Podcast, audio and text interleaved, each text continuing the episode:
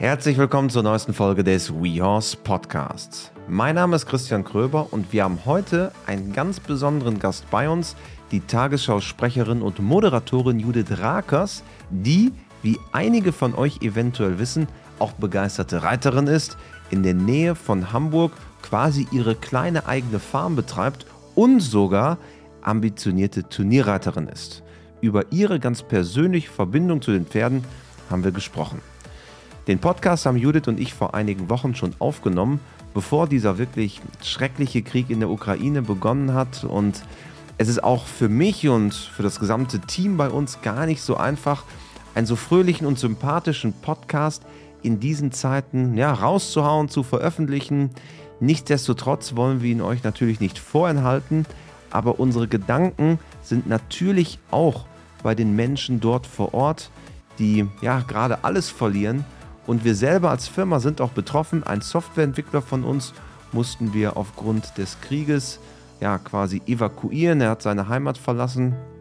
Eine wirklich unglaublich ergreifende und schwierige Situation.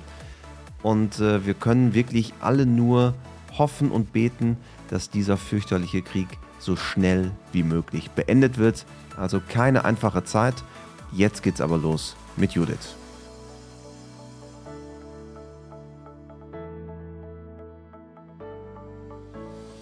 Hallo Judith. Hallo, na, wie geht's dir? Sehr gut, wie geht's dir? Schön, dass du da bist. Mir geht's sehr gut, obwohl ich noch nicht auf dem Pferd gesessen habe heute. Heute noch nicht. Aber nee, es ist heute ja, noch nicht. es ist 11.32 Uhr, es ist noch genügend Zeit. Das stimmt, aber ich habe immer noch nicht wieder so richtig angefangen äh, einzusteigen mit meiner Stute, weil die ja gerade einen Fohlen bekommen hat. Also im Sommer Charlie. ist Charlie auf die Welt gekommen, genau.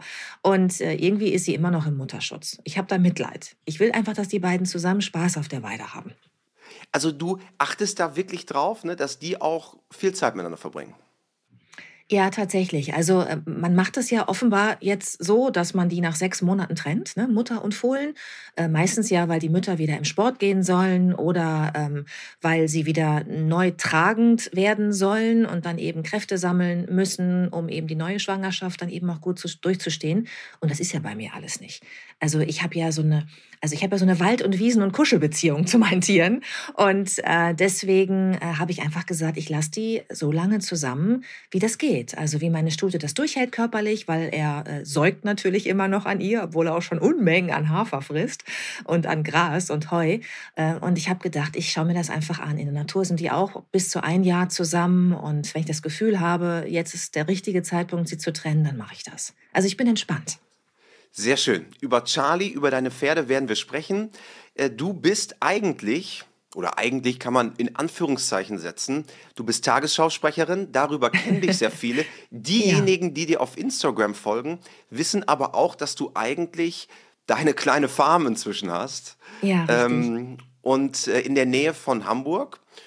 Pferde, Hühner, was hast du noch? Du Gartenbau, Katzen. Katzen natürlich. Katzen, Fünf Katzen. zehn also, Babys sind auf die Welt gekommen bei mir diesen Sommer. Also Katzenbabys. also wer, wer- noch Interesse hat, kann sich melden, möchtest du sagen. nee, nee, die sind alle schon in sehr, sehr gute äh, Hände vermittelt. Ja. Also du betreibst eigentlich deinen kleinen Bauernhof. Ja, das stimmt. Und das ist ein großer Traum, den ich mir da erfüllt habe. Und zwar tatsächlich erst vor drei Jahren.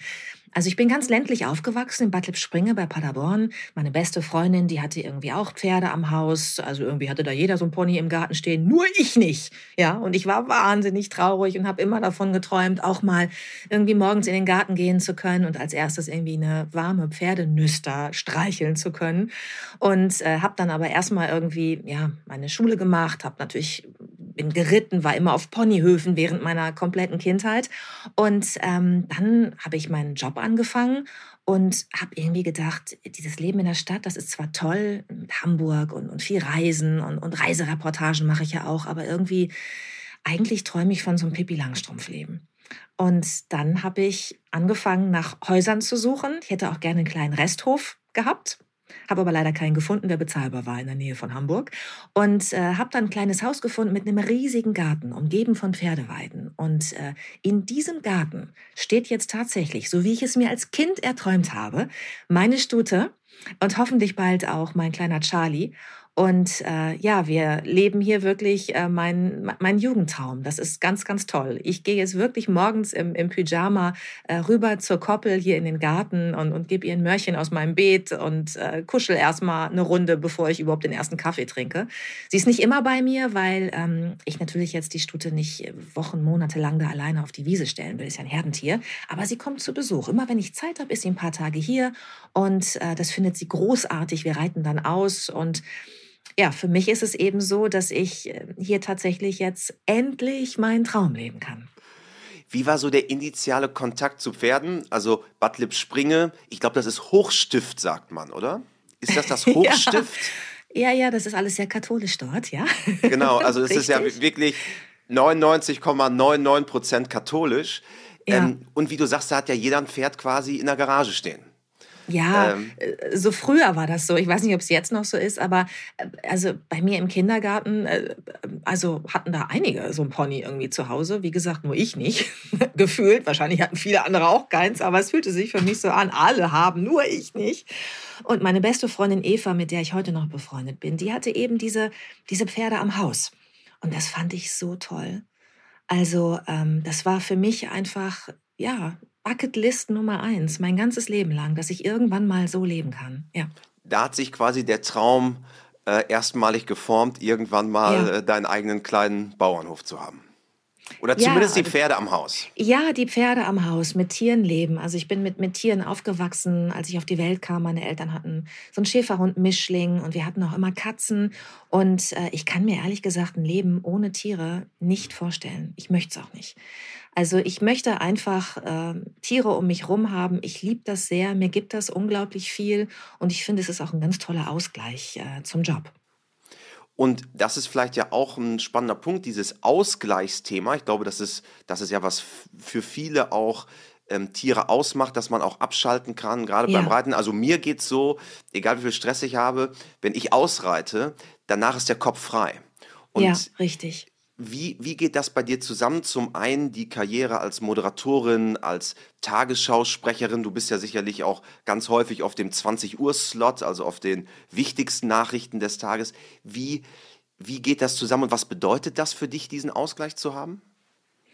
Ja, wie du schon sagst, das ist einfach ähm, für mich und ich würde mal behaupten, eigentlich für jeden, aber leider reitet ja nicht jeder, der, der, der perfekte Ausgleich, weil ähm, ich meine, das ist ja so die erste Regel, die du lernst beim Reiten, ne? dass du irgendwie dich konzentrierst auf das Tier und auf die Verbindung zu dem Tier und dass du deinen Kopf frei machst. Und äh, ein Pferd ist ja immer ein Spiegel seines Reiters. Und wenn man da sich gestresst äh, draufsetzt, dann wird das Tier irgendwie auch gestresst sein. Und wenn du versuchst, irgendwie deine Mitte zu finden, auch ganz bewusst, dann klappt das eben auch. Und ja, ich, ich liebe das einfach. Ich, ich reite gerne am Wochenende mal auf, ähm, also ich reite Vielseitigkeit, ich reite dann auch gerne mal ein Springtraining, ja, mit Geländehindernissen und so und, und arbeite dann da auch gerne an mir. Aber ich liebe es auch, einfach abends, wenn ich von der Redaktion nach Hause komme und einen super stressigen Tag im Studio hatte mit vielen Live-Strecken, mit Krisen in der Welt, dann einfach irgendwie die, das Jackett auszuziehen und äh, meine Weste an und eine Jeans und dann einfach ohne Sattel, Halfter und Strick ja, auf den Pferderücken. Ich steige direkt hier auf meinem Grundstück äh, drauf auf die Stute und dann reite ich durchs Tor und habe hier ein Naturschutzgebiet direkt nebenan und reite dann irgendwie in den Sonnenuntergang durch die Felder. Und es ist wirklich so, es hört sich jetzt kitschig an, aber manchmal, ich kann mein Glück manchmal gar nicht fassen. Also ich habe wirklich das Gefühl, manchmal so, eigentlich müsste man jetzt heulen vor Glück. Obwohl man einfach was macht, was, was ja gar nichts Besonderes ist. Ja, man ist einfach nur mit seinem, mit seinem Tier zusammen und genießt die äh, Natur und die Umwelt. Aber mir gibt es unglaublich viel. Ist das denn wirklich so, dass du quasi aus dem Studio direkt ins Auto, nach Hause und direkt aufs Pferd, gibt es das wirklich oder ist da eigentlich noch immer sehr viel Puffer, Nachbesprechung und so weiter ähm, drin? Oder könnte es sein, dass man, dass du quasi nach den 15 Uhr Nachrichten, ähm, ich weiß gar nicht, ob es den 15 Uhr Slot bei der ARD gibt, Wahrscheinlich ja, gibt nicht. Es schon, aber der wird von anderen, äh, von anderen äh, moderiert. Ja, ja. Also typisch äh, bei mir ist halt die Hauptausgabe um 20 ja. Uhr und da beginnt der Dienst äh, um 17 Uhr und geht bis Mitternacht, weil ich auch dann die Nachrichten in den Tagesthemen lese. Oder ich bin bei Tagesschau 24 im Dienst. Das ist unser rund um die Uhr Nachrichtensender, wo wir teilweise auch vier, fünf Stunden am Stück im Studio stehen und Breaking News Situationen haben, Pressekonferenzen übertragen, spontane, ja, teilweise halbstündige Korrespondentengespräche zur Einordnung. Also es ist schon wirklich oft sehr, sehr stressig, ja. Und ich stehe da immer in einem fensterlosen Raum. Das Studio ist klimatisiert, es ist kein Tageslicht drin. Und ich habe dann Stress und ich muss wirklich auf den Punkt sein und mich super konzentrieren auf die Sache. Und ganz ehrlich, dann gibt's für mich nichts Schöneres, als entweder vorher bei so einer 20 Uhr Schicht oder auch wenn ich tagsüber arbeite für Tagesschau 24, danach noch aufs Pferd zu steigen.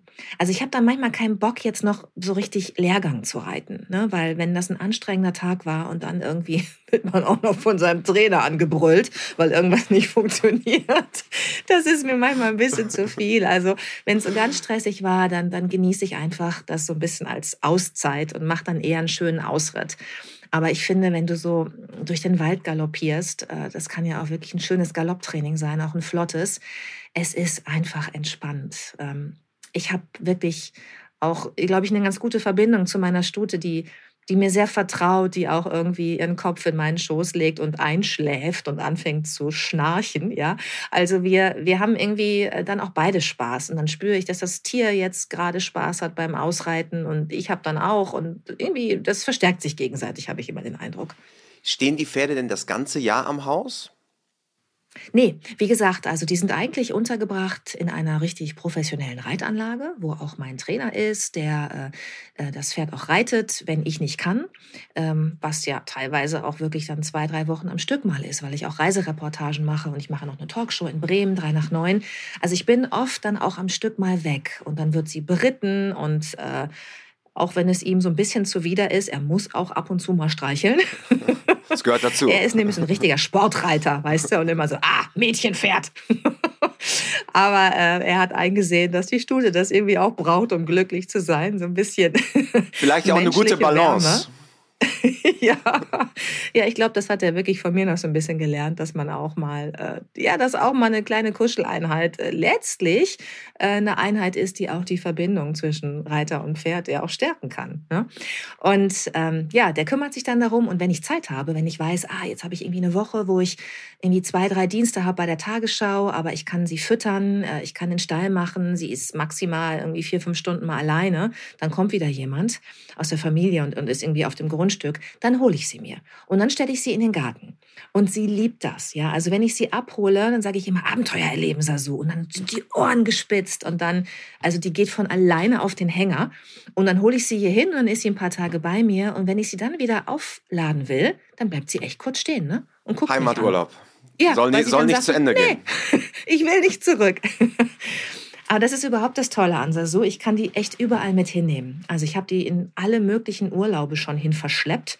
Und äh, die macht das alles mit. Die steht hier alleine auf dem Grundstück, ähm, die kommt mit, irgendwie, ich war mit ihr in Schweden, weil ich da so unglaublich gerne mal am Strand reiten wollte, weil das da gibt, da gibt es wirklich also kilometerlange breite Sandstrände, die in der Nebensaison leer sind und du kannst da reiten. Also das ist in Deutschland ja eigentlich immer nur in den Nebensaisons, also richtig im Winter äh, möglich. Da kannst du auch im, im Sommer bei richtig tollem Wetter am Strand reiten, nur eben nicht, ich glaube im August oder so. Also wenn da ganz viele Menschen rumliegen, geht es natürlich nicht. Ich war da und habe eine Woche lang jeden Tag die schönsten Ausritte gemacht und ich war da mit ihr alleine.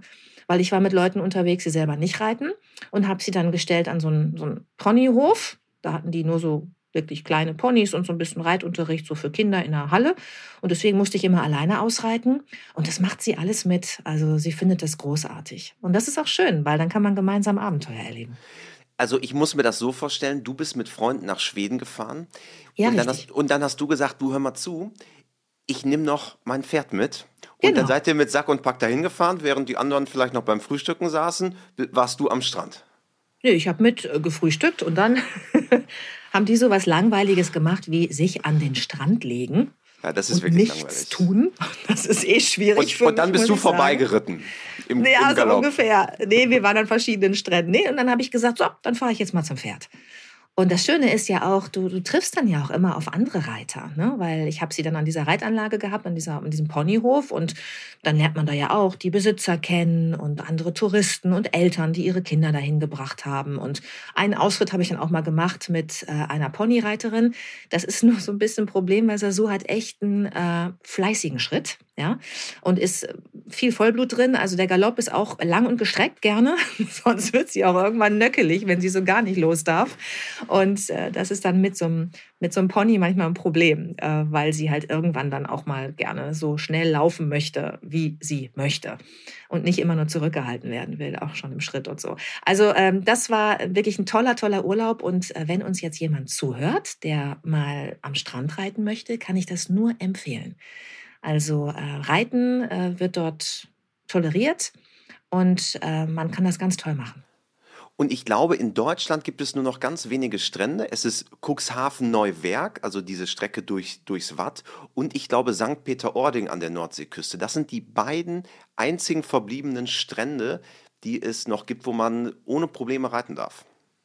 Ja, eben, das habe ich auch gemacht. Und das ist immer irgendwie dann, glaube ich, bis Mai oder so, nee, bis März geht das, glaube ich, nur. Ne? Also es hört relativ früh auf im Jahr, dass du da reiten darfst. Und ähm, selbst wenn du da dann in diesen fiesen, useligen Monaten bist, sind da ja Leute. Also du kannst da ja nicht am Strand entlang galoppieren. Also als wir da waren, waren da immer auch Fußgänger und Leute mit ihren Hunden. Man musste Rücksicht nehmen. Und äh, in Dänemark, ich glaube, ich habe vorhin Schweden aus Versehen gesagt. Ne? Du hast Schweden gesagt, ja. Ja, nein, es war Dänemark. In Dänemark kannst du eben ganz, ganz toll über die ähm, riesigen Sandstrände galoppieren und bist echt alleine an, an kilometerlangen Stränden. Was bedeutet für dich, ähm, das die Reiterei unter einem Trainer oder unter, unter deinem Trainer? Ist das etwas, was für dich so ein bisschen einfach dazugehört? Oder ähm, wie, wie siehst du dieses Thema auch, sag mal, ein ausgebildetes Pferd zu haben, nicht nur die ganze, ich nenne es jetzt mal, Reiterei zur Freude nebenher, also am Strand, sondern auch wirklich, du sagst ja, ich reite Vielseitigkeit. Wie wichtig ist das für dich, das noch dazu zu haben? Ja, also für mich persönlich ist das sehr wichtig. Ich äh, reite zwar gerne freizeitmäßig auch aus, auch mal ohne Sattel, wie ich gesagt habe, aber ich äh, finde es auch für mich ganz wichtig, zwischendurch ähm, mal wirklich professionellen Unterricht zu haben und Training zu haben. Also ich habe meine Stute ähm, gekauft, als sie vier Jahre alt war. Ähm, ich hatte vorher ein, ein anderes Pferd, ein Wallach, der hieß Carlsson. Den habe ich, glaube ich, auch dreieinhalbjährig gekauft und der war dann verletzt ständig leider weil er sich immer so gekloppt hat auf der Weide, war so ein bisschen ungestüm und äh, hatte dann eben auch eine wirklich schlimme Verletzung. Äh, Strahlbeinband äh, war gerissen und äh, fiel dann über Monate aus und war ständig in irgendwelchen Behandlungen. Und dann habe ich die kleine Stute, die ich jetzt habe, so einfach so mitgeritten, weil äh, meine Trainerin die zum Anreiten und zur Ausbildung bekommen hat. Und dann habe ich mich natürlich über die Monate, wie ich sie geritten habe, so verliebt, also in sie, in die kleine Stute, dass ich sie dann ähm, gekauft habe. Und ähm, deswegen hatte ich eben ein junges Pferd, was eben auch noch Ausbildung braucht. Und ich reite zwar seitdem ich sieben bin, aber ich würde jetzt mir nie zutrauen, ganz alleine, ohne jegliche Hilfe, ohne dass jemand drauf guckt, ein Pferd komplett auszubilden. Also ich habe von Anfang an mitgemacht und ich bin auch mit ihr rausgegangen. Ich habe ihr draußen alles beigebracht, weil meine Trainerin früher, die ist nur Dressur geritten, die wollte nicht so gerne, also bei Wind schon mal gar nicht. Ja, bei Wind ging man nicht raus äh, ins Gelände. Und äh, ich habe das alles mit ihr gemacht und auch Springen habe ich mit ihr äh, geübt und, und das auch so ein bisschen entwickelt. Aber irgendwann, finde ich, kommt so ein Punkt, da ist es ganz gut, also zumindest wenn man auf dem Niveau ist, wo ich bin, eben kein Profi, wenn dann eben ein Profi da ist, der auch zwischendurch Korrektur reitet, der sich das anguckt, der nochmal Tipps gibt. Und so äh, kommen wir eigentlich ganz gut zurecht. Also sie ist da sie ist da weiter in Ausbildung. Er macht mit ihr viel und er reitet sie vielseitig auch, mein Trainer. Und wenn ich dann Zeit habe, dann kann ich mir überlegen, will ich jetzt was lernen? Ne? Will ich unter der strengen Fuchtel äh, des Trainers sein?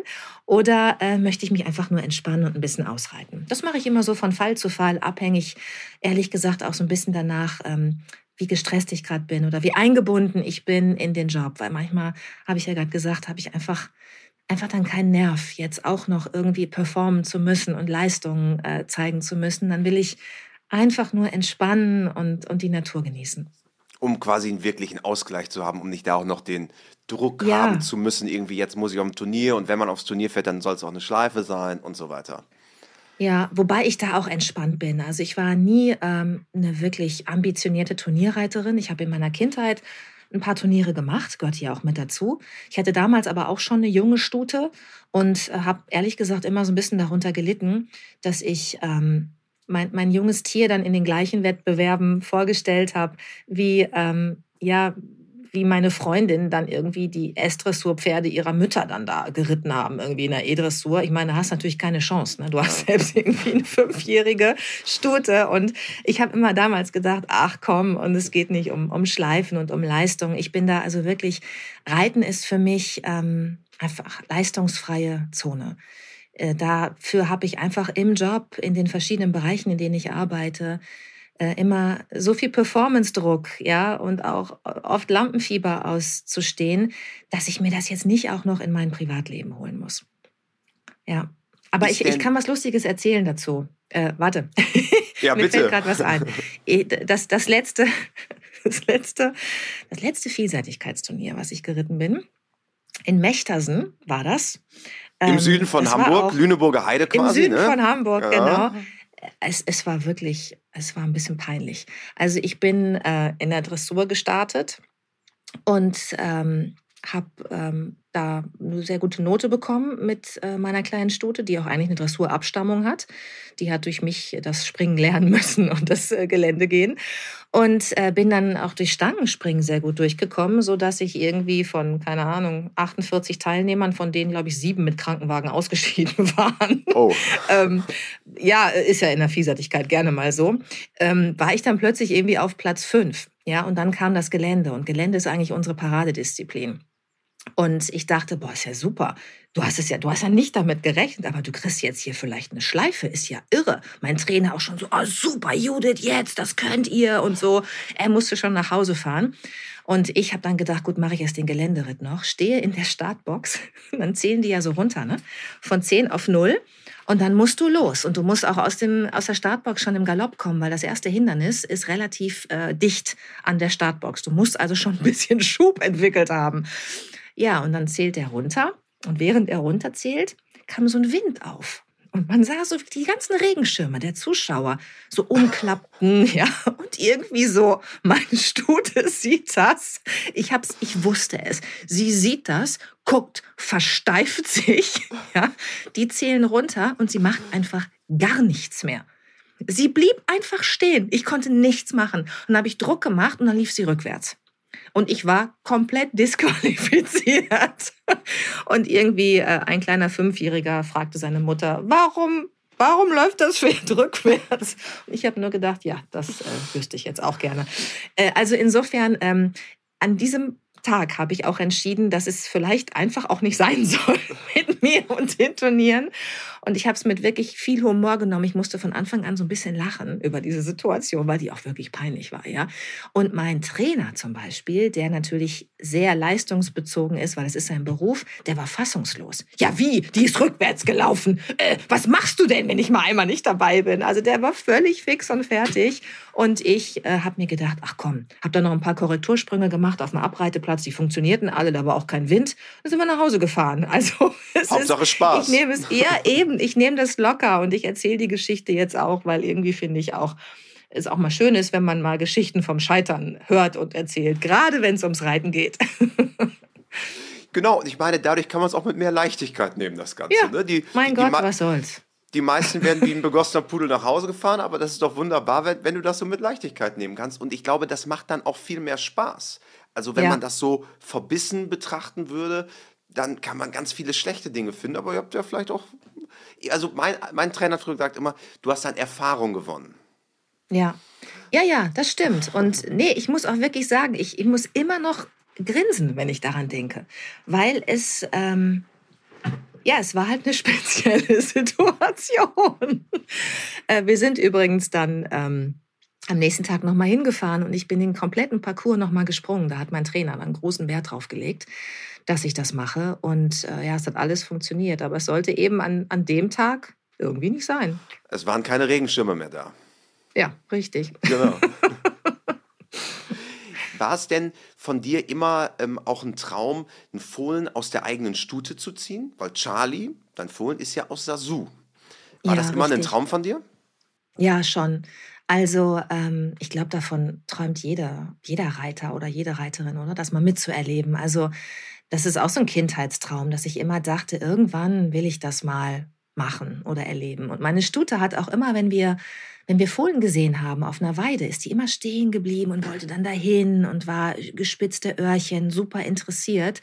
Ich habe irgendwie gespürt, okay, sie will auch wirklich gerne Mama werden. Und äh, dann habe ich es einfach versucht. Ähm, der erste Besamungsversuch hat nicht äh, funktioniert. Ähm, da hatte ich sie sehr geschont, weil mein Trainer auch sagte, so, jetzt mal ein bisschen langsamer, dann nehmen die besser an und so. Und äh, dann haben wir einen zweiten Versuch gestartet, mussten ein bisschen warten, bis es wieder stimmte, ne, mit dem Rossezeitpunkt und so. Und ich habe gedacht, meine Güte, der ganze Sommer, ich habe ja jetzt keinen Bock, das Pferd immer nur irgendwie Schritt zu reiten und zu schonen und ähm, habe sie dann, also ich bin Jagd mit ihr geritten dann und hatte wirklich mehrere Trainings und wir waren schwimmen und also wirklich Sachen, wo sie auch echt gefordert war körperlich und dann hat sie angenommen. Und äh, dann ist Charlie rausgekommen. Und ich habe dann so gedacht, guck mal, es ist einfach ein Abenteuerpferdchen. Ja, wenn man die schont und die braucht keine Ruhe. Die braucht keine Ruhe. Die will einfach irgendwie mit mir losziehen. Die will Abenteuer erleben. Die braucht auch zwischendurch ein bisschen Adrenalin und ein bisschen Spaß und mal was Neues. Und dann hat sie angenommen und ähm, dann ist Charlie in ihr gewachsen. Und wir haben tatsächlich ähm, zwischendurch zweimal geguckt, ob sie wirklich schwanger ist, weil sie überhaupt keinen Bauch hatte. Also ähm, ich habe noch, äh, ich glaube, zwei Tage bevor Charlie auf die Welt kam, habe ich noch was gepostet auf Instagram, wo ich auch geschrieben habe, irgendwie, wir sind immer noch nicht ganz sicher, ob da wirklich ein Fohlen drin ist. Und dann kam Charlie auf die Welt und warst du dabei? Hatte, ja, ich war dabei. Der hatte schon Angst, dass da jetzt irgendwie so ein, so ein verkümmertes rauskommt, so ein ganz kleines. Aber Charlie ist total gesund und ist kräftig und groß auch schon und wächst wie verrückt. Also es ist alles gut gegangen. Hast du dir auch richtig Gedanken gemacht bei der Anpaarung? Weil ähm, Charlie ist ja, das ähm, habe ich hier extra nachgeguckt, äh, auf der Vaterseite Crunch, das ist ein sporterfolgreicher Holsteiner. Ja. Und Sasu ist Samba-Hit mal Sandro-Hit.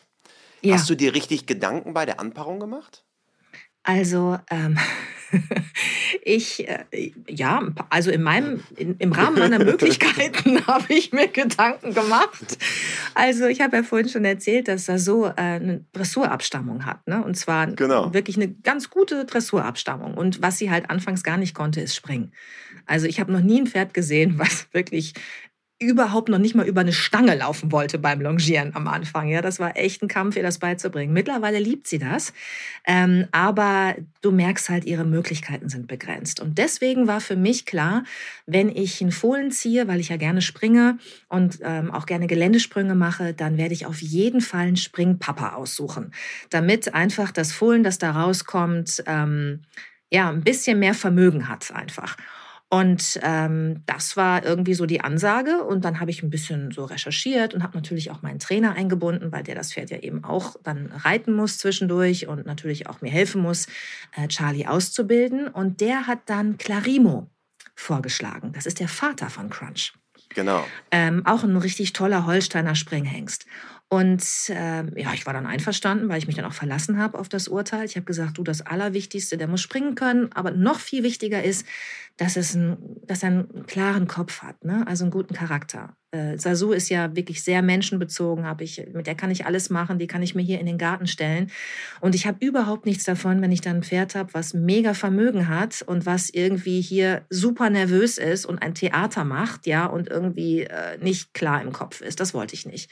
Ja, und Clarimo ist wohl ähm, guter, guter Charakter, brav, äh, trotzdem viel Vermögen. Und dann wurde entschieden, dass wir den Sohn von Clarimo nehmen, Crunch. Und äh, dann habe ich gesagt, ja, dann machen wir das.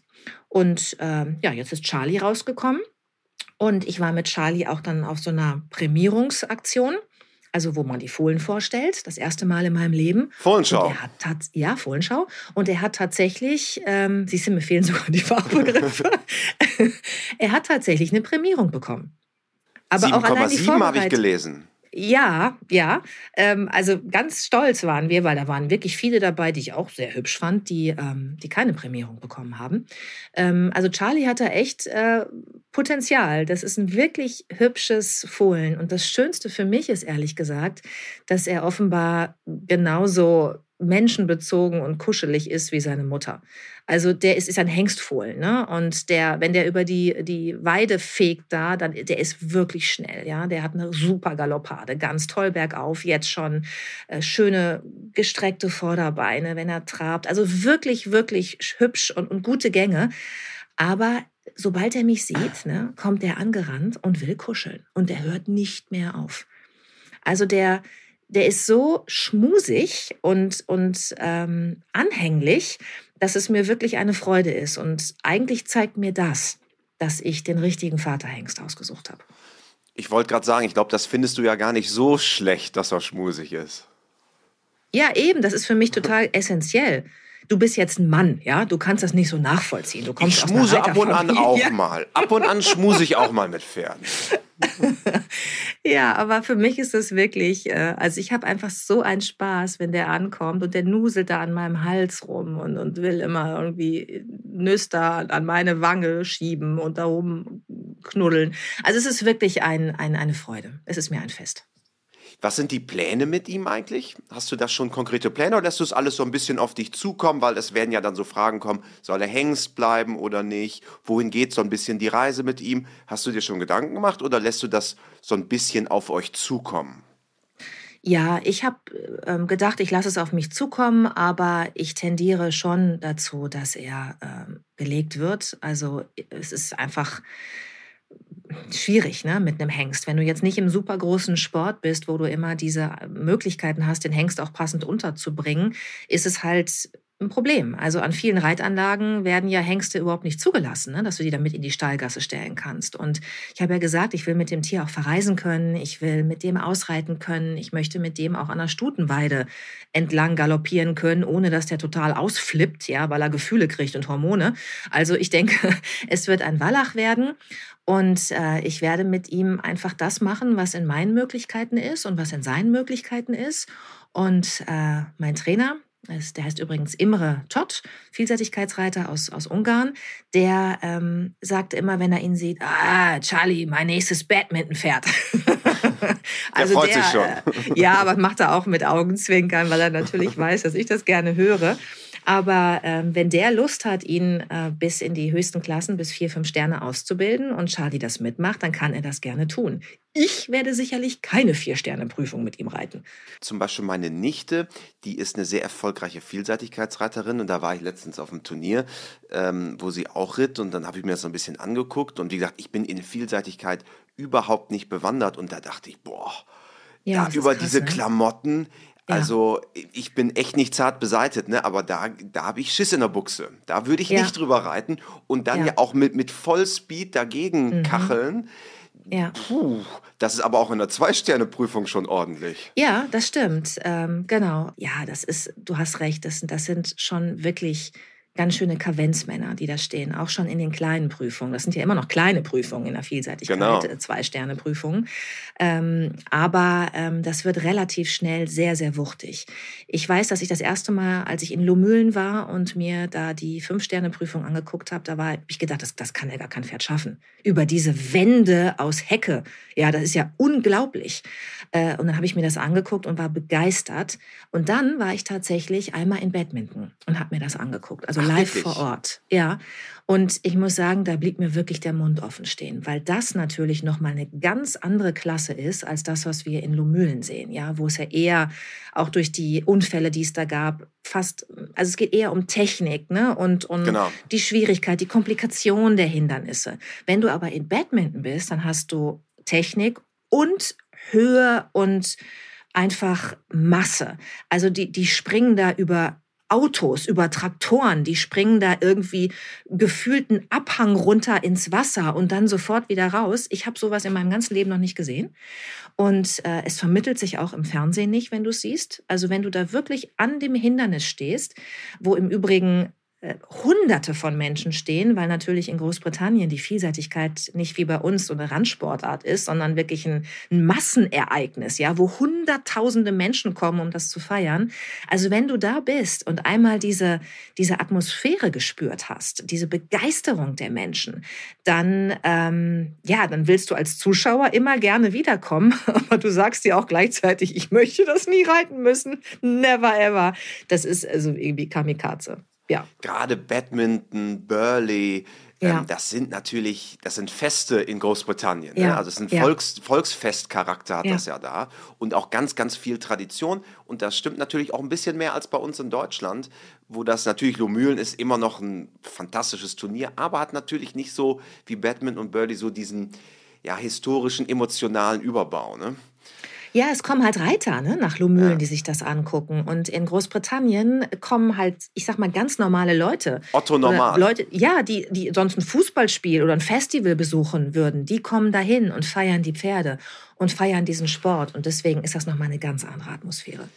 Du hast ja auch eine ähm, Fernsehserie Abenteuerpferd, ähm, ich glaube ab 2018, wo du ja auch verschiedene Reitweisen und Pferderassen zeigst und wo du zum Beispiel auch in den Westernsattel gestiegen bist. Das, daran hast du auch Spaß, oder?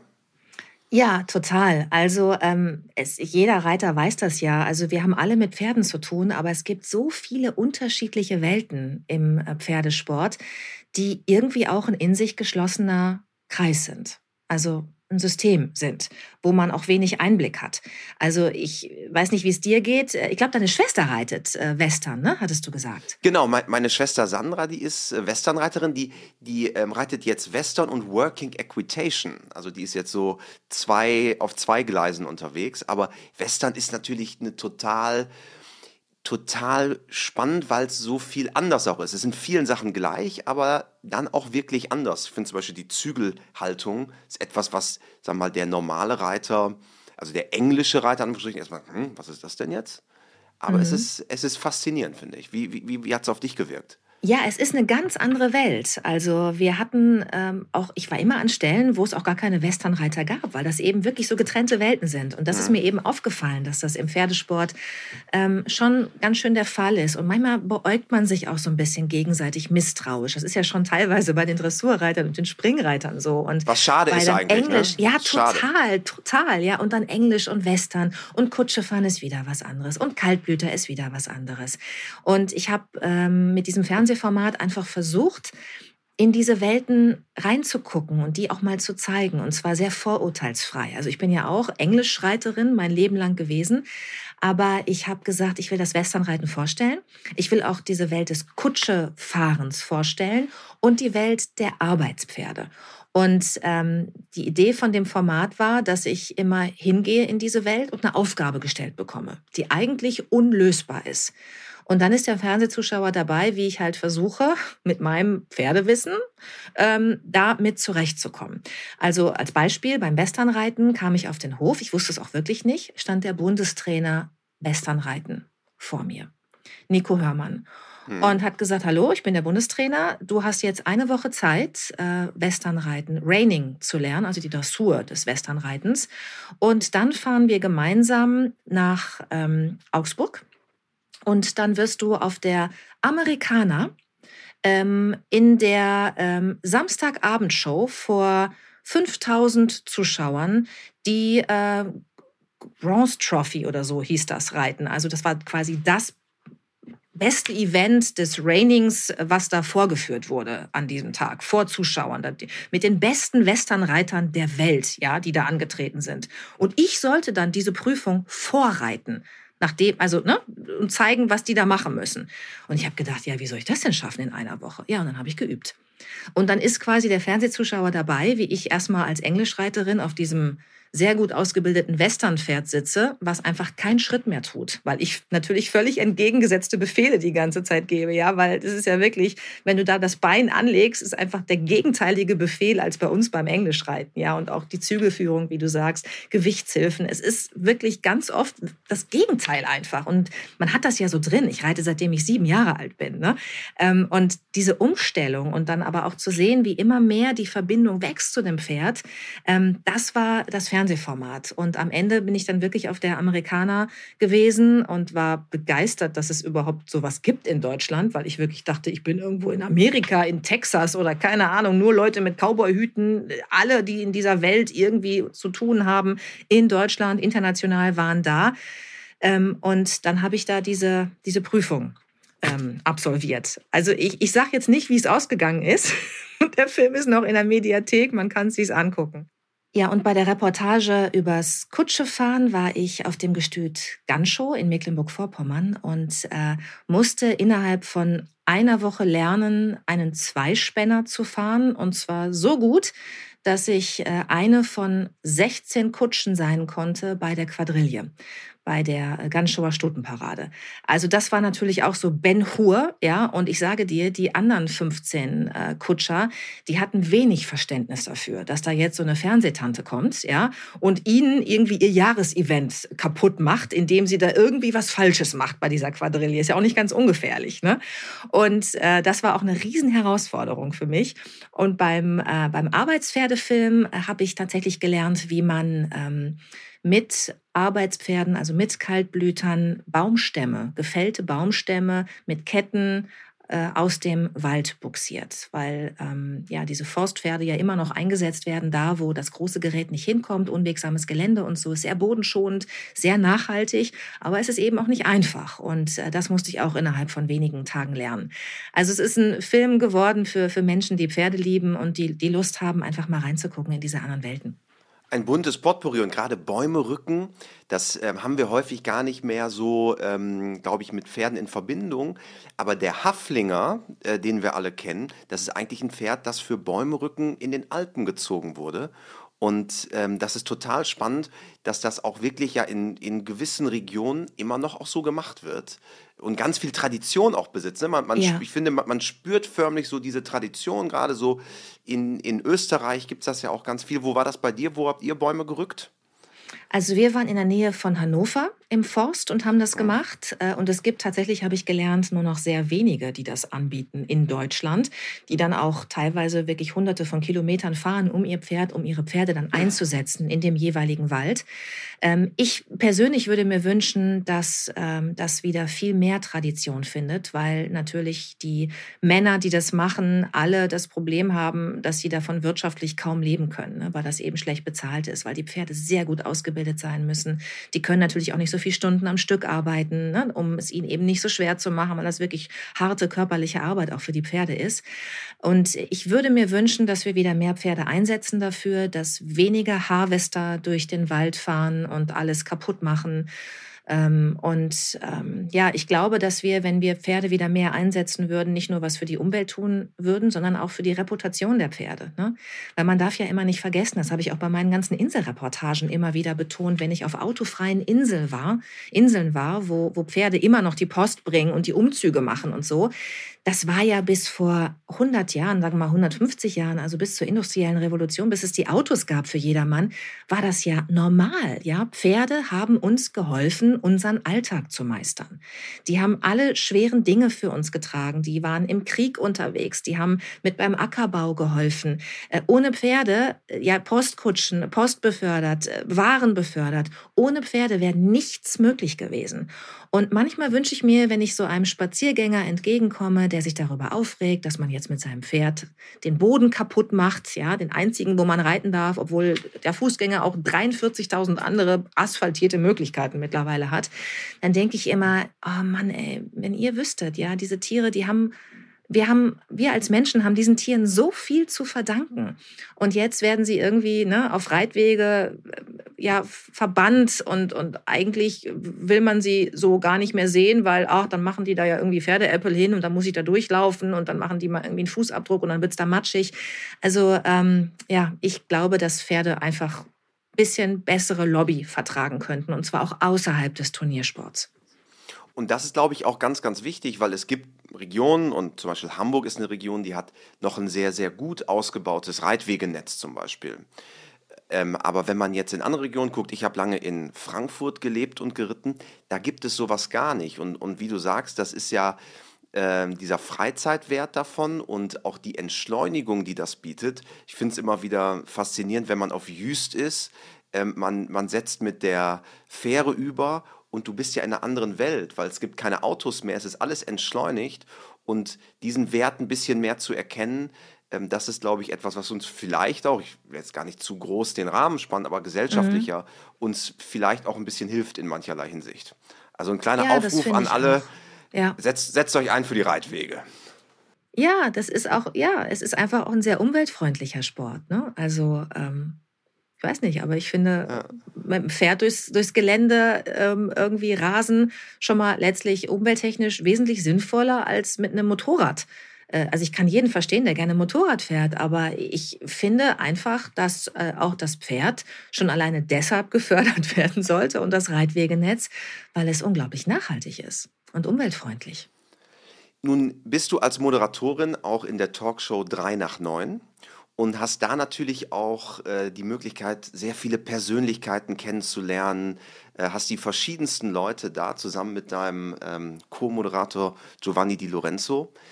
Hast du denn auch ab und an mal Leute gehabt, ähm, wo du sagst, ja Mensch, dass ihr was mit Pferden zu tun habt, hätte ich gar nicht gedacht. Ist das ein Thema dann auch, wenn man vielleicht mal fünf Minuten vor der Sendung da sitzt und sagt, hm, hör mal zu, was machst du denn außerhalb ähm, der Öffentlichkeit? Gibt es da immer wieder Momente, wo du auf Menschen triffst, wo du sagst, ja Mensch, dass du äh, mit der Pferdewelt verbandelt bist, das hätte ich jetzt nicht gedacht. Ja, schon. Also ähm, es ist nicht Thema bei uns, weil wir jetzt nicht immer, wenn jemand einen Pferdebezug hat, dann auch in der Sendung darüber reden. Ähm, aber manchmal stelle ich es natürlich schon fest, wenn ich mich mit den Biografien unserer Gäste beschäftige. Zum Beispiel der Schauspieler Sebastian Koch, ähm, der ähm, ist pferdeaffin. Und äh, also es gibt einige, ähm, die, das, die das sind. Und wenn ich dann die Chance habe, dann führe ich natürlich immer vor der Sendung oder nach der Sendung ein kurzes Gespräch dazu, weil es auch immer etwas ist, was sofort eine Verbindung schafft. Weil ähm, Pferdemenschen einfach, ja, wenn du das gleiche Hobby teilst, du hast halt sofort ein Thema ne, und wirst warm miteinander, egal aus welcher Welt du jetzt irgendwie kommst, Total. ob das Westernreiter sind oder ob die irgendwie, keine Ahnung, äh, einen Isländer zu Hause haben und, und tölten und ich galoppiere eben, ist doch völlig egal. Also man hat ein Thema, ja. Und wir hatten auch mal die Sandra Auffahrt zu Gast äh, nach ihrem ähm, phänomenalen äh, Olympiasieg war es, glaube ich. Genau, ne? Olympiasiegerin. Ja. Und ähm, da habe ich mich unglaublich gefreut, dass ich endlich mal in der Sendung über Vielseitigkeit sprechen kann. Und ich weiß noch genau, dass die Redaktion auch Bedenken hatte und sagte, ah ja, das ist ja auch immer ein Sport, der ist ja auch, dann gibt es immer Tierschutzbedenken und so. Und dann habe ich gesagt, wisst ihr was, das ist völliger Blödsinn. Lasst es euch bitte sagen von jemandem, der diesen Sport selbst betreibt. Äh, wir machen jetzt mal ein Gespräch, das geht jetzt nicht um Leistung, sondern wir reden jetzt mal über die Verbindung von Reiter und Pferd, die in der Vielseitigkeit ähm, extrem gut sein muss, damit das Pferd dir überhaupt vertraut, weil es nicht sieht, wo es landet, wenn es abspringt, weil es einfach lernen muss, sehr gut zuzuhören, einfach äh, damit es eben auch äh, ungefährlich bleibt. Und äh, in der Vielseitigkeit gibt es so viele Pferde, die irgendwie mit 18 Jahren noch äh, in den höchsten Wettbewerben starten. Das wäre ja alles nicht möglich, wenn, ähm, ja, wenn diese ganzen Vorurteile stimmen würden. Und auch darüber haben wir gesprochen in der Sendung. Und tatsächlich war es so, dass das Zuschauerfeedback richtig, richtig gut war. Und dass ähm, ja, viele, glaube ich, auch überrascht waren, was für eine enge Beziehung sie zu ihrem Pferd hat und dass da durchaus Kuschelstunden genauso da. mit dazugehören, ja, wie, wie, wie Reitstunden und, und wie Trainingsstunden. Und das fand ich sehr schön, ja. Hast du denn deinen Kollegen Giovanni Di Lorenzo auch schon aufs Pferd bekommen? Nein. ich glaube, der wird, ich glaube, der, also ähm, er war schon mal hier bei mir äh, zu Besuch, als auch äh, meine Stute im äh, Garten stand. Und er hat so ganz vorsichtig seine Hand ausgestreckt und hat man so, so die Nase berührt. Und als sie dann zu ihm kam, hat er sofort weggezogen. Also Giovanni ist nicht so, so tieraffin, wie ich das bin. Nein, wirklich nicht. Wir haben ja im Vorfeld schon ein bisschen drüber geplaudert. Es gibt ja auch Menschen aus der Pferdewelt, zu denen man aufschaut, wo man sagt, das sind echt gute Horsemen and Women. Gibt es für dich Vorbilder aus der Pferdewelt, wo du sagst, oh, die machen das wirklich gut, damit kann ich mich auch, ich als Judith, mich damit identifizieren und vielleicht auch für mich ein bisschen was mitnehmen? Gibt es so diese Personen? Ja, total. Ähm, Ingrid Klinke, Klimke.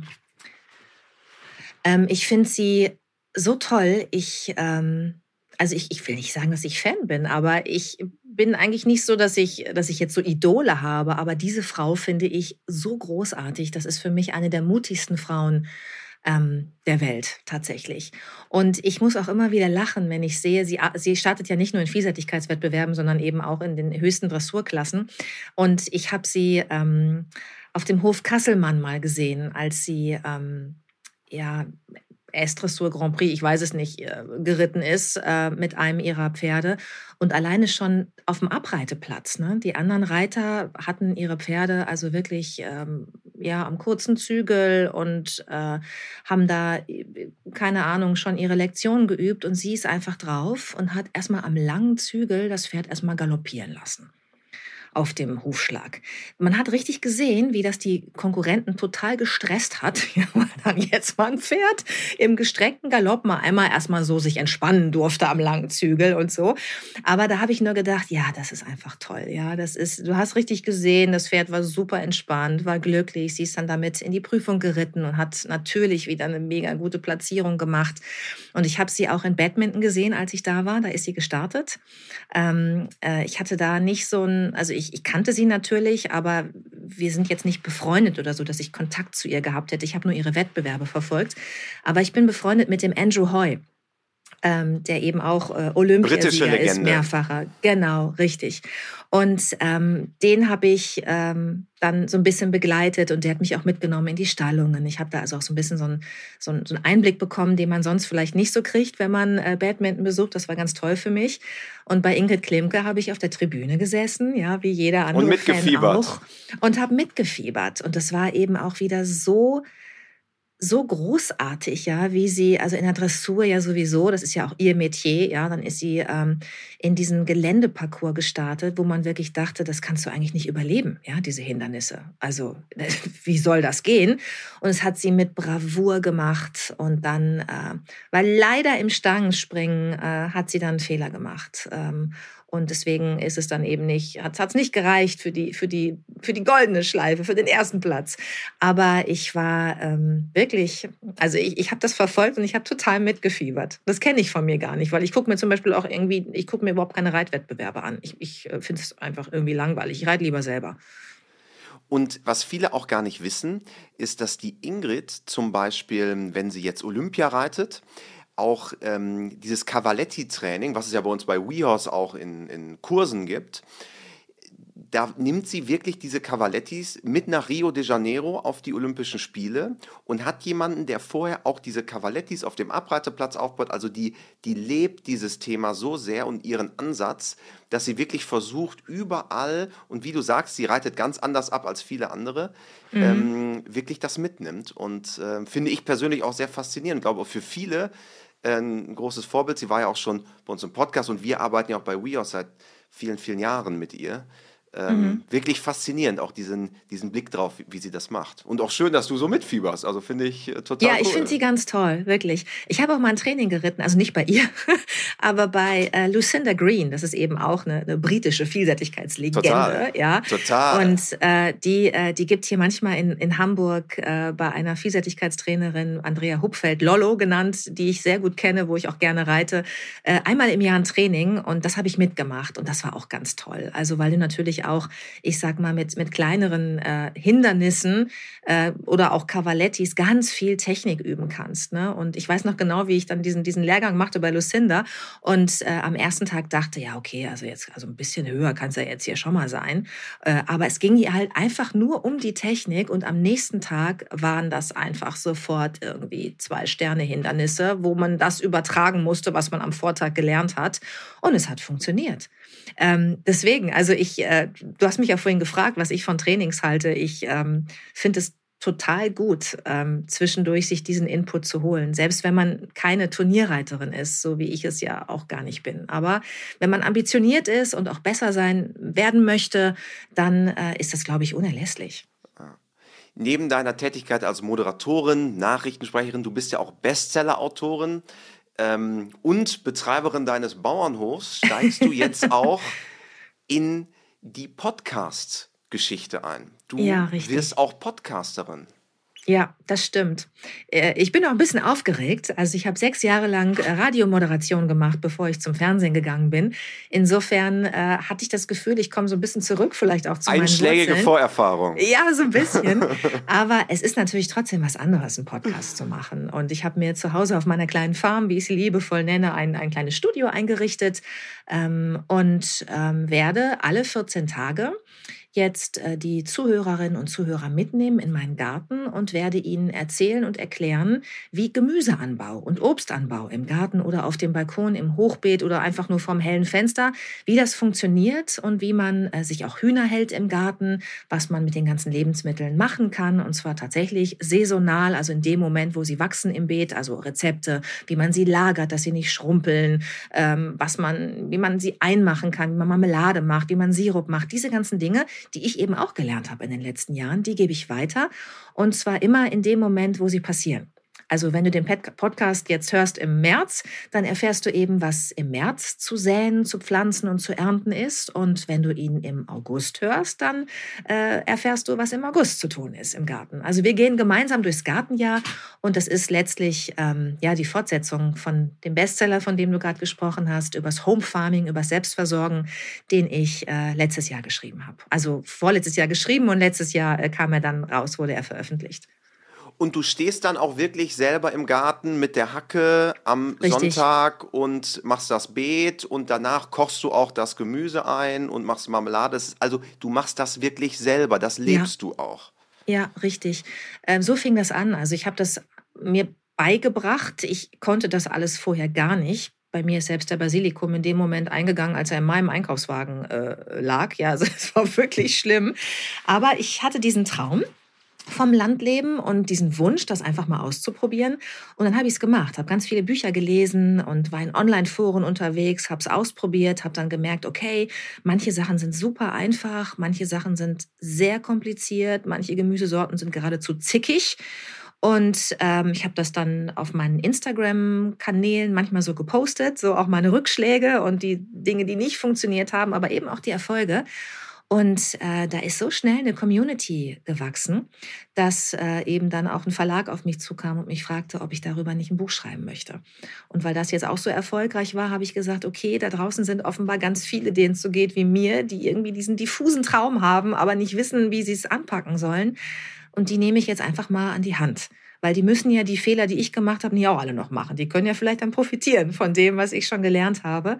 Und das dann mit ganz viel Spaß, denn das mache ich immer. Es ist für mich einfach Spaß und Entspannung, genauso wie beim Reiten und keine irgendwie Wissenschaft, die jetzt irgendwie mein Leben noch komplizierter und noch stressiger und mit noch mehr Lampenfieber versieht. Also da bin ich mir irgendwie dann treu. Freizeit muss Entspannung sein. Ähm, ich glaube, dass, dass viele, die ähm, das mal ausprobieren werden, zu dem gleichen Ergebnis kommen, dass das einfach gut tut, ähm, sich mit der Natur zu verbinden und ähm, ja, die Natur auch zu feiern. Liebe Judith, am Ende eines jeden WeHorse Podcasts haben wir die vier klassischen WeHorse-Fragen und die Ach, warten jetzt auch Die hätte ich dich. mir vielleicht mal angucken sollen vorher. Ja, ich bin mir aber sehr sicher, du wirst sie grandios meistern. Oh je, erzähl. Aber sie warten auf jeden Podcast-Gast, also gleiches äh, Recht für alle quasi. Mhm. Hast du, also Frage Nummer eins, ja? Hast du ein Motto, nach dem du lebst?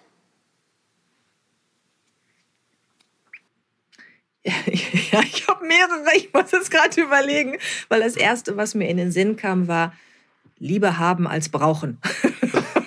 ist auch schön. Ja, das ist äh, immer gut vorbereitet sein und dann gucken, ob man es tatsächlich gebrauchen kann. Nein, ich ähm, ich glaube, mein Lebensmotto tatsächlich, was so ein bisschen über allem steht, ist, dass ich äh, versuche, auf meine innere Stimme zu hören. Weil ich glaube, dass das der Schlüssel zum Glück ist.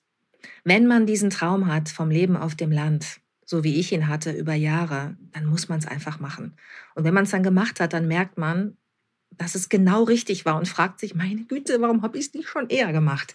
Und das geht in vielen Bereichen so. Es geht auch äh, bei mir so. Ich habe auch beruflich, wenn ich das Gefühl hatte, dass es irgendwie auserzählt, ich brauche einen neuen Impuls in meinem Leben, ich muss meine Komfortzone verlassen. Wenn diese innere Stimme da war, dann bin ich der gefolgt. Und es war im Rückblick immer richtig, dass ich es gemacht habe. Und auch wenn man manchmal Angst hat, dieser inneren Stimme zu folgen, weil es Unsicherheit bedeutet, weil man nicht weiß, was, was danach kommt, ja, weil, weil es irgendwie auch bestehende Dinge, die gut laufen, vielleicht nochmal durcheinander rüttelt und so. Es war immer richtig für mich, dass ich dieser inneren Stimme gefolgt bin. Und das ist, glaube ich, so ein bisschen mein Lebensmotto auch, ja. Wunderbar. Hier kommt Frage Nummer zwei. Gibt es einen Menschen, eine Persönlichkeit, die dich auch im Hinblick auf die Pferde besonders geprägt hat? Ja, also ehrlich gesagt viele. Das fing an mit Frau Menke. Das war die Herbergsmutter äh, von dem Ponyhof, auf dem ich als Kind immer war. Ich bin bei meinem Vater aufgewachsen, der ist äh, voll berufstätig gewesen, alleinerziehend und der hatte natürlich nur eine Chance, wenn Schulferien waren, das Kind irgendwie gut unterzubringen, weil ne, Babysitter und so, das gab es damals alles irgendwie noch nicht so in der Form. Also hat er mich immer zum Ponyhof gebracht, zu Frau Menke. Und Frau Menke war wirklich streng, ja, so eine wirklich strenge Herbergsmutter, die natürlich da auch diese ganzen Kinder irgendwie im Griff haben musste auf ihrem, auf ihrem Ponyhof. Und äh, die hat mich, glaube ich, äh, ganz doll geprägt, ja, weil ich war da von sieben bis 14, das sind ja ganz prägende Jahre, einfach ja immer wenn Ferien waren, wochenlang. Und es war auch toll für mich, Wo weil ich Einzelkind das? bin. Das war in, in, in Nordborchen bei Paderborn. Okay, also in Gibt's der Nähe von Bad Lippspringe. Ja, genau, richtig, in unserer Heimatregion. Und ähm, ja, ich hatte, ich, also ich hatte auch damals Reitlehrer, das weiß ich noch so, in meiner Kindheit, das gibt es ja heute gar nicht mehr. Die, äh, das, das war ein ehemaliger äh, irgendwie Offizier und also der hat uns immer zur Brust genommen. Ich meine, wir waren noch Kinder, ja, aber das war Ja. wirklich militärischer Drill. Der hat uns dann, weiß ich noch genau, ja, Abteilungsreiten, aber dann irgendwie ein 1-Euro-Stück unter die Knie und dann aber ohne Steigbügel leicht traben, ohne dass dieses 1-Euro-Stück rausfällt. Kenn ich und auch wenn noch, es ja. rausgefallen ist, ja, dann konntest du mal die ganze Steigasse fegen und auch noch misten, mitmisten und so. Und der, da war also wirklich, wenn du da nicht zugehört hast oder auch bei Frau Menke, ja, wenn du das, die Trense nicht ordentlich ausgewaschen hattest am Ende des Reitens, dann gab es aber richtig Druck, ja, und Stress. Also das hat sich drastisch geändert, wenn ich so sehe, wie die, wie die Reitlehrer heute mit den Kindern umgehen. Äh, das ist ja irgendwie fast anti-autoritär, denke ich manchmal so im Vergleich zu dem, was ich erlebt habe. Ähm, das waren auf jeden Fall prägende Persönlichkeiten. Ja. Und ich glaube ja immer, dass die Prägung auch weitergeht. Ne? Also ähm, reiterlich ist es natürlich jetzt mein jetziger Trainer. Es ist aber auch dann eine Andrea Hupfeld, eine Lollo, bei der ich ab und zu an den Wochenenden halt äh, Geländetraining mache und Springtraining. Oder ähm, ja, letztlich natürlich auch eine, eine Ingrid Klimke, die man einfach nur beobachtet, wie sie reitet. Ähm, ich glaube, dass das alles Einflüsse sind, die, die man aufsaugt und die einen dann auch am Ende prägen. Ja. Frage Nummer drei lautet, wenn du Reitern oder Pferdemenschen eine Sache im Umgang mit ihren Pferden auf den Weg geben könntest, was wäre es? Ja, ich, ähm, ich weiß nicht, ob man das so jedem so sagen kann, aber ich finde immer, ein Pferd sollte ein Freund sein und kein Sportgerät.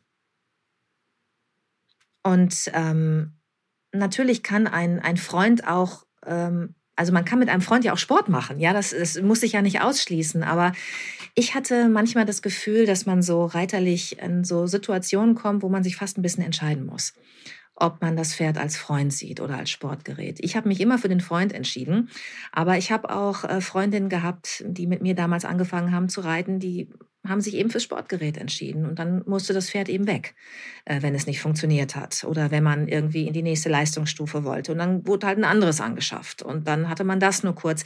Ähm, ich, ich kann das, deswegen, ich will das nicht mitgeben. Ich finde, das muss jeder für sich selbst entscheiden. Aber das war nie mein Motto. Ich habe immer geguckt, was können die Tiere und kann man es ihnen beibringen? Und dann gehe ich den Weg und lebe mit den Tieren und mache meinen Sport. Aber ich bin natürlich auch keine leistungsbezogene Reiterin. Wahrscheinlich musst du, wenn du ähm, so leistungsmäßig reitest, ähm, das auch anders anpacken.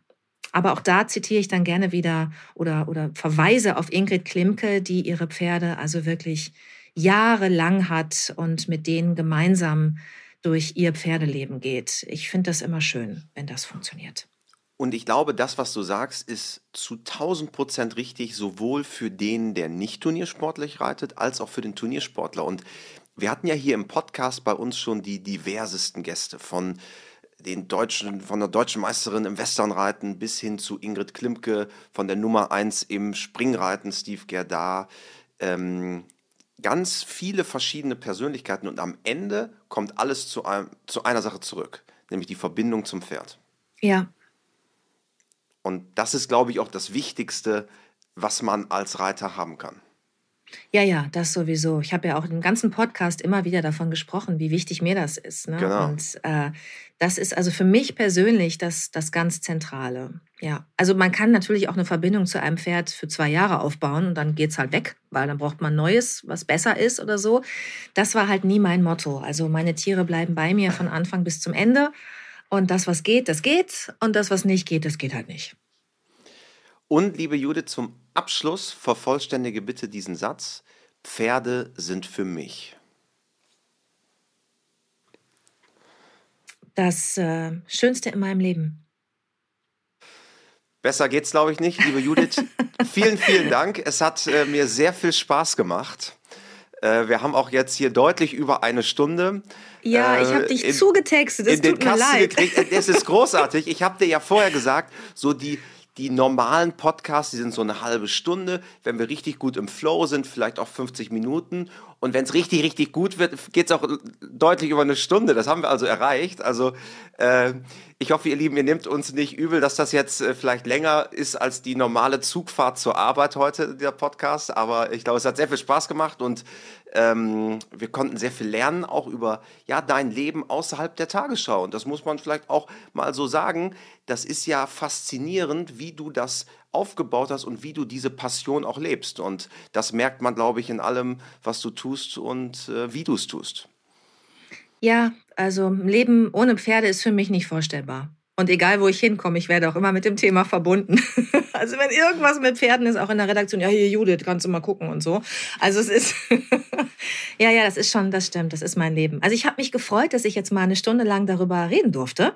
Und ich entschuldige mich bei allen, die ich jetzt gelangweilt habe. Du darfst auch Nein, gerne Sachen überhaupt rausschneiden. Nicht. Überhaupt nicht. Und wir ja, werden ihr habt ja sonst immer Top-Reiter äh, und, und sehr erfolgreiche Turniersportler auch hier in diesem Podcast. Äh, jetzt habt ihr halt mal mich gehabt. Bisschen anders. Die, die in der Startbox einfach mal rückwärts läuft. So. Ist ja auch, ist ja auch was Neues, ja? Also ja. Äh, ist ja auch gut. Oh Aber wir werden, wir werden auch deinen Podcast natürlich äh, verfolgen. Viel Erfolg damit. Und äh, ja, Weiterhin alles Gute und bis bald. Danke, Judith. Bis dann. Mach's gut. An dieser Stelle dieses Mal nicht der Aufruf für positive Bewertungen für unseren Podcast, sondern zu spenden. Falls ihr helfen wollt, diese Situation aus humanitärer Sicht zu lindern in der Ukraine, es gibt die Aktion Deutschland hilft. Das ist das Spendenbündnis, das Aktionsbündnis, wo alle großen Spendenorganisationen zusammengeschlossen sind. Und äh, falls ihr noch einen Euro über habt, ich glaube, es gibt gerade Menschen, die ihn sehr, sehr dringend benötigen. Wir packen die Details auch in die Show Notes. Bis bald.